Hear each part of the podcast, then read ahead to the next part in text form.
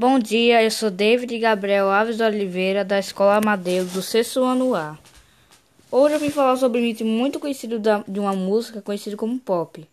O termo música pop foi criado no Reino Unido, em meados dos anos 1950. É visto como um sinônimo de música popular. Embora esse termo seja usado para todos os estilos musicais surgidos no povo. A música pop é eclética e muitas vezes incorpora elementos de outros estilos, como urbano, dance, rock, música latina, soul e country. Alguns cantores que cantam esse ritmo é Anitta, Roberto Carlos, Ivete e entre outros.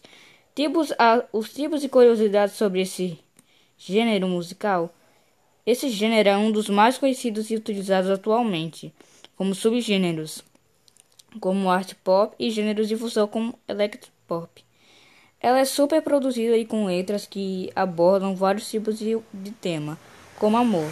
Assim se torna mais atraente aos ouvidos, sendo um dos gêneros de música que mais vendem.